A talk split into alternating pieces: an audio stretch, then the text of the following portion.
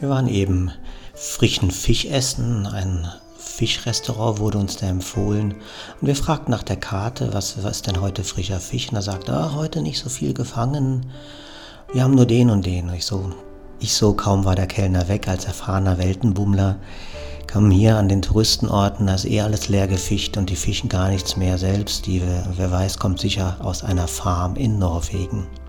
Ich habe dann später einen anderen Gast kennengelernt und der hat mir erzählt, er hatte den Koch gesprochen und die, der Koch hat ihn sofort in die Küche geführt und haben mit dem Geschäftsführer gesprochen und gesagt, die fahren jeden Tag raus. Doch hin und wieder passiert es, dass die Delfine kommen und die Fische, die, die sich im Netz verfangen, dann rauspicken und auch das Netz zerstören, dass dann kaum Fische gefangen werden.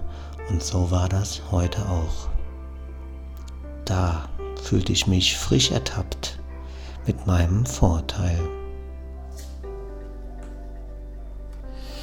Ja, so sehr, dass ich jetzt erst nochmal bei der Aufnahme hier auf Pause machen musste, um nochmal tief durchzuatmen, bevor ich dich fragen möchte, wie geht's dir oder wie ging es dir heute mit deinen Urteilen? Kannst dich daran erinnern oder welches Urteil trägst du gerade noch mit dir? Wir wissen ja gar nicht, wie es wirklich ist. Wir urteilen, das haben wir gelernt und es wird sicher lange dauern, bis wir uns davon befreien. Aber was wir sagen oder machen können, wir können uns danach das Urteil hinterfragen. Welche Urteile kommen dir gerade in den Sinn von heute? Weißt du, ob das wahr ist? Lass es gehen, das Urteil, und öffne dein Herz für die Liebe und lass den Frieden einkehren.